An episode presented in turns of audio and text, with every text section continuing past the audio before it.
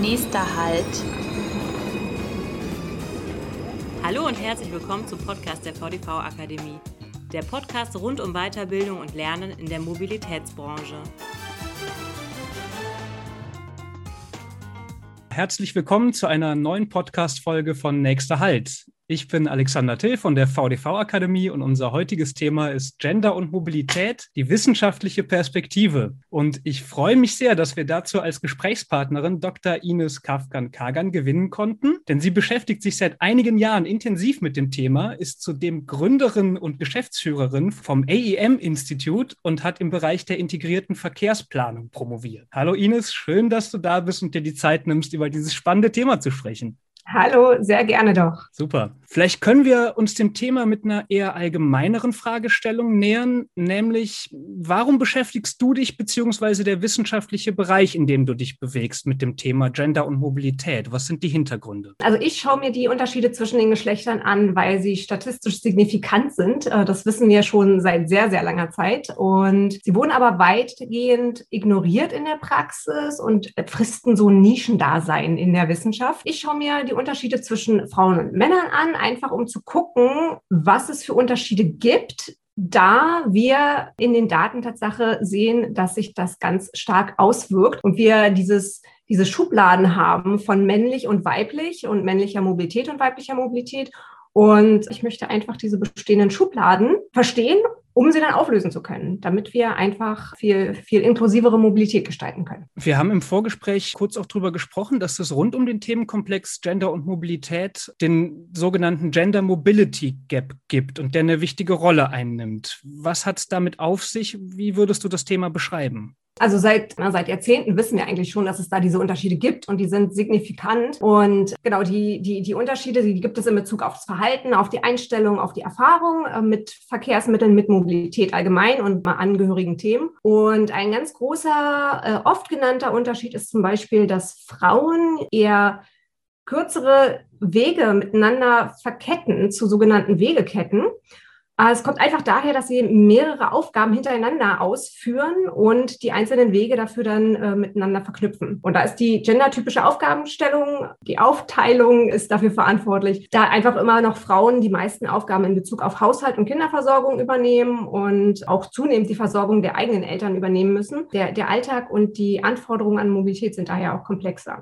Dann wissen wir auch eben, dass diese einzelnen Wege kürzer sind. Die sind zum Beispiel, der Weg zum Supermarkt ist meist kürzer als der Weg zur Arbeit, das wissen wir. Die, diese kurzen Wege, die verknüpfen sich dann so in Wohnortnähe zu so einem Netz aus Wegeketten. Und Männer hingegen legen häufiger längere Strecken am Tag zurück, wobei wir eben in den Daten sehen, dass die Wege die, zur Arbeit die, die gro große Distanz ausmachen und dadurch dann halt auch diesen Effekt ausmachen. Wir wissen, dass Frauen häufiger den ÖPNV nutzen, was nicht unbedingt daran liegt, dass sie die Öffis besser finden. Mehr Frauen als Männer sind sogenannte Captive User. Das heißt, Personen, die auf die öffentlichen Verkehrsmittel angewiesen sind. Das ist jetzt in Deutschland immer dann der Fall, wenn zum Beispiel eine Frau keinen Führerschein hat und äh, nicht, nicht Radfahren kann zum Beispiel. Ne? Oder wenn sie sich kein Auto leisten kann. Genau, wir wissen auch, dass Frauen häufiger Mitfahrerinnen sind im Pkw, wobei die Männer dann fahren. Und wir wissen auch, dass das Erstauto in einer Familie häufiger dem Mann zur Verfügung gestellt wird als der Frau. Der Zweitwagen ist dann Tatsache für die Frau. Ansonsten gibt es eben noch ganz viele relevante Unterschiede in Wahrnehmung, Erfahrung. Sicherheit äh, spielt ein ganz großes äh, Thema bei Frauen, äh, größer als bei Männern, wohingegen bei Männern ganz häufig so technische Details im Fokus stehen. Ne? Dann gibt es auch noch die Umwelteinstellungen, die da unterschiedlich sind. Und wir wissen auch, dass bei den innovativen Mobilitätsangeboten sehr viel mehr Männer, die diese nutzen, sich ja, oder die Frauen das halt einfach nicht als nutzbar, als attraktiv ansehen. Das heißt, ihr untersucht vor allem auch das Mobilitätsverhalten der Menschen, beziehungsweise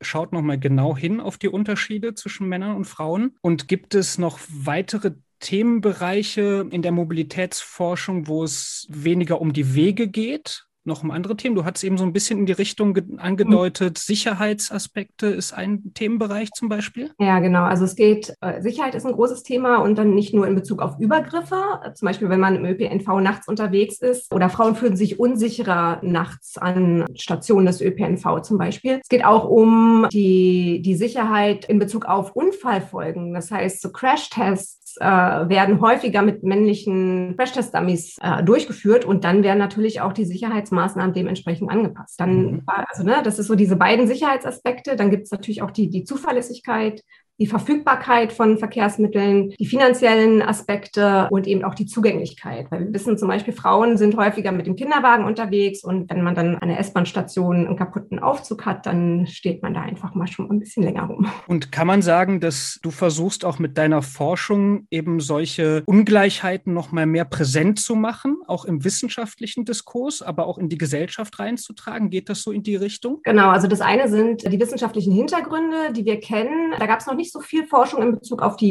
innovativen Angebote, äh, wo ich dann eben diese Forschungslücke geschlossen habe. Es geht aber eben auch darum, dass das endlich in der Praxis ankommt und dass wir den, den Leuten, die dann Entscheidungen treffen, sagen, hey, pass auf, da ist, da, da solltet ihr mal drauf achten, da gibt es Unterschiede und unterschiedliche Bedürfnisse. Das heißt, und du hattest im Vorgespräch auch schon mal erzählt, dass es ja in der Mobilitätsforschung anscheinend eine ganze Menge Daten und Erhebungen gibt, diese aber eben meist nicht genderspezifisch aufbereitet werden. Was sind denn deiner Meinung nach Gründe dafür? Also der offensichtlichste Grund ist einfach der, dass Leute gar nicht wissen, dass es diesen Gender Mobility Gap gibt. Und viele möchten den aber auch gar nicht sehen, weil sie sich mit dem Thema nicht beschäftigen wollen. Dabei wäre es eigentlich so einfach, weil diese Variable wird in den meisten Sätzen, in den meisten Befragungen oder Datensätzen auch mit erhoben. Und dann könnte man einfach mal wirklich eine Analyse laufen lassen und gucken, was die Unterschiede sind. Und das ist halt der, der eine Teil und der andere dann eben auch nochmal dieses, äh, welche Fragen sind denn eigentlich relevant?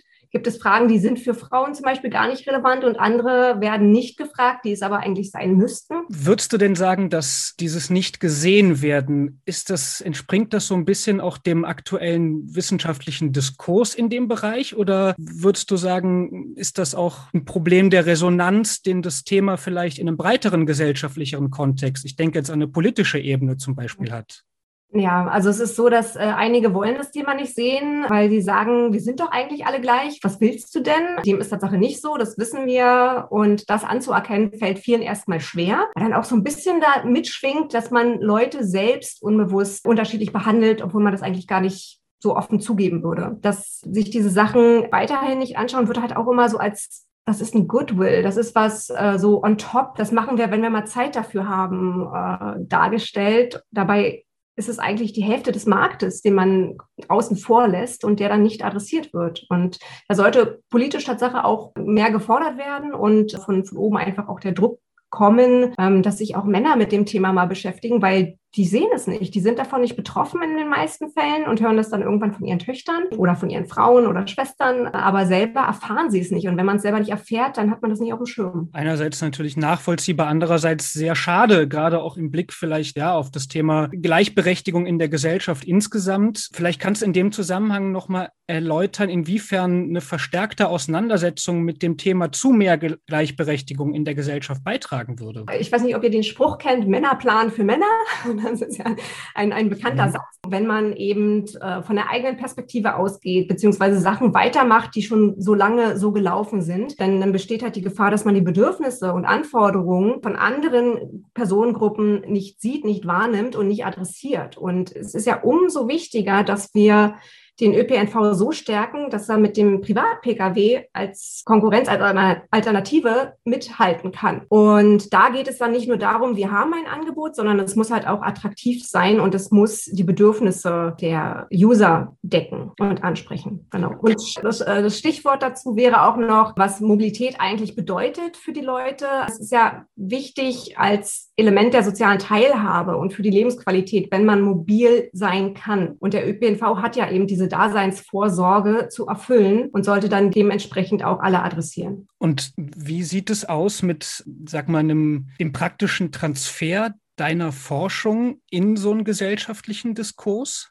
Hast du da bestimmte Ansprechpersonen aus dem Bereich der Politik oder aus anderen Bereichen, wo du sagst, da ja, es tut sich, sind also offene gerade, Türen? Ja, auf EU-Ebene ist das Thema gerade wirklich ähm, sehr, sehr stark diskutiert und man merkt, dass das halt von dort auch ausstrahlt in die anderen Bereiche und in, den, in der Öffentlichkeit wird es immer häufiger auch angesprochen. Also man, man denke jetzt nur an äh, All-Male-Panels, sogenannte Manels, äh, wo dann auf einmal ein Shitstorm lostritt und denkt, okay, ja, wieso habt ihr da nicht eine Frau sitzen? Das sind so, das sind so Sachen, die da eine Rolle spielen. Und auf EU-Ebene, da gibt es natürlich in den Netzwerken Arbeitsgruppen, die, die sich dafür stark machen, die im internationalen Bereich einfach äh, da voranschreiten. Und in Deutschland gibt es halt auch einzelne Hubs zu bestimmten Themen, die die Themen vorantreiben. Man braucht einen langen Atem dafür. Hm, verstehe. In der Einleitung dann angesprochen, hast du ja das AEM-Institut gegründet.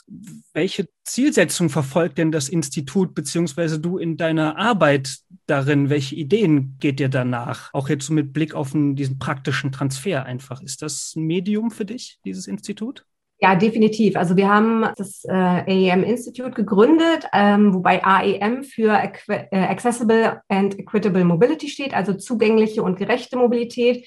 Wir uns wirklich diesem Thema verschrieben haben. Wir haben nämlich festgestellt, es gab immer mal wieder Initiativen, auch in den 90ern in Deutschland ganz groß, es hatte aber nie jemand wirklich an der Tür stehen, das Thema. Und dann ist es halt eingeschlafen, sobald die Leute in neuen Projekten waren. Und das möchte ich vermeiden, indem wir uns wirklich darauf konzentrieren, auch in der Arbeit und das Thema voranbringen. Und wir möchten das Wissen, das es schon so lange gibt und auch das neue Wissen in der Praxis endlich etablieren. Und wir machen das, indem wir den Leuten Trainings anbieten, wir beraten, wir machen Forschung. Für diejenigen, die ein Interesse an der Zusammenarbeit mit dir beziehungsweise dem Institut hätten, wer kann sich an euch wenden? Wie wird eine Zusammenarbeit aussehen? Richtet sich das auch an Verkehrsunternehmen? Ja, das definitiv.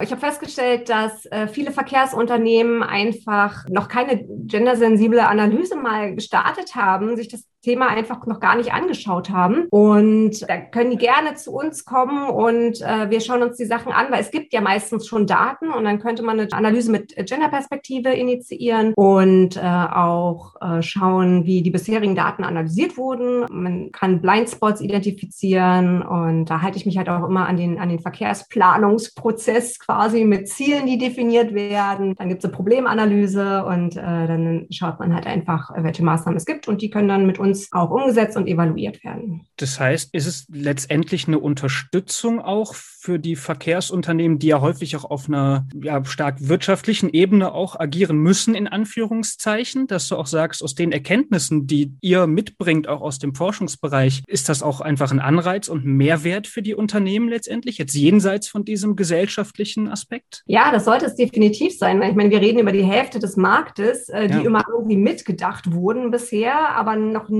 wirklich genauer untersucht wurden in, in der Praxis. Da ist einfach ein großes Marktpotenzial. Und ich denke, wenn wir die Verkehrswende wirklich vorantreiben wollen, dann können wir nicht sagen, wir haben ein Angebot und äh, das ist eigentlich ganz gut für den Durchschnitt, aber die einzelnen Gruppen, die es da gibt, die werden halt nicht adressiert. Und Gender ist ja nur eine der Variablen, die man sich anschauen kann. Diversität bedeutet ja viel mehr. Es geht um Alter, es geht um Einkommen, es geht um äh, kulturellen Hintergrund, es geht sogar um, um, um Bildungsstände, die da einfach Unterschiede ausmachen. Wie ist es aus deiner Erfahrung in der Zusammenarbeit, gerade mit Verkehrsunternehmen? Haben die bestimmte Themen, die sie vor allem interessieren? Kann man das ähm, eingrenzen oder ist das ganz breit gestreut?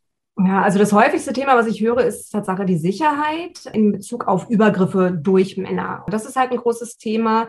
Man sieht zum Beispiel auch, wenn man sich die, äh, die, die, die Daten anschaut, dass Frauen oder dass, dass mehr Männer früh und abends unterwegs sind und Frauen dann doch eher zu Hause sind. Das kann damit zusammenhängen, dass sie sich in dem Moment erst um die Kinder kümmern müssen. Es hängt aber auch damit zusammen, dass sie sich einfach unsicher fühlen, im Dunkeln den ÖPNV zu nutzen. Und das ist halt eines der, der großen Themen, was, was da angesprochen angesprochen wird. Wie nimmst du denn in dem Zusammenhang, sagen wir mal, den Transfer wirklich in die, in die haptische Praxis vielleicht auch wahr, wenn es jetzt um Umbau vielleicht auch von Haltestellen geht, etc. Kannst du sagen, dass das schon, dass ihr da ansetzen konntet mit eurer Arbeit, dass wirklich auch Analysen ihren Weg in solche praktischen Dinge wie Umbau von Haltestellen gefunden haben? Also äh, in meiner Arbeit noch nicht, weil wir ja erst im November gegründet haben letztes Jahr. Das heißt, wir haben noch keine Station irgendwie umgestaltet, würde ich sehr gerne machen, aber haben wir wir Tatsache noch nicht. Ich weiß aber aus, der, aus anderen Projekten, dass es halt schon in der Praxis angekommen ist, eben diese Umgestaltung. Da geht es ganz viel mit Licht. Es geht darum, Sicherheitskameras beziehungsweise Personal, die nochmal ein anderes Level an Sicherheitsempfinden geben, zur Verfügung stellt, dass selbst solche Faktoren wie äh, Graffiti und Schmierereien, die,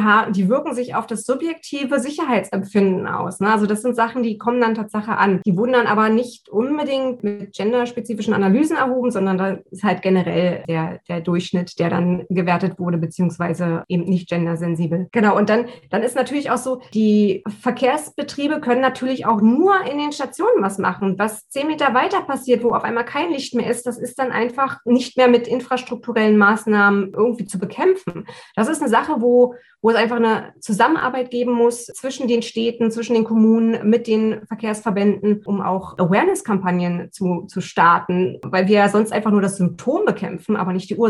Die Ursache sind einfach die Übergriffe und die müssen aufhören. Mehreren Ebenen extrem wichtiges Thema, denke ich, und auch so im Detail, wie du es beschrieben hast. Wie ist es denn mit der praktischen Kontaktaufnahme zu dir oder zu einem Institut? Was muss man denn äh, machen als Verkehrsunternehmen, wenn man sich beraten lassen möchte? Genau, am besten einfach eine E-Mail schreiben an contact at leim-institute.de. Genau, dann einfach ein, ein, Gespräch vereinbaren und wir schauen dann mal, was, was gibt es schon an Vorarbeit, was wurde schon mal gemacht, wurde sich schon mal was angeschaut, welche Probleme gibt es, die irgendwie konkret adressiert werden könnten. Genau, und dann schaut man einfach weiter von da. Ich hoffe natürlich, äh, dass wir bei dem wichtigen Thema jetzt auch ein bisschen Werbung machen konnten für äh, deine Arbeit und äh, dein Institut und den ganzen wissenschaftlichen Bereich. Da scheint es ja echt auch Nachholbedarf zu geben. Deshalb drücke ich auch die Daumen, dass euer Weg da gut weitergeht und ihr mit eurem neuen gegründeten Institut da auch einen Beitrag leisten könnt. Ines, hat mir super viel Spaß gemacht und ich danke dir ganz herzlich, dass du dir die Zeit genommen hast für den spannenden wissenschaftlichen Einblick hier mal ins Thema Gender und Mobilität und freue mich, wenn wir wieder zu tun haben in Zukunft und vielleicht auch mehr über die Entwicklung noch erfahren können, was sich getan hat in dem Gebiet. Dankeschön. Danke für das Interesse an dem Thema. Sehr gerne. Ja, an unsere Hörerinnen und Hörer, vielen Dank für das Hören von Nächster Halt, dem Podcast der VDV Akademie. Tschüss und bis zum nächsten Mal. Bei Fragen und Anmerkungen sind wir unter podcast.vdv-akademie.de erreichbar.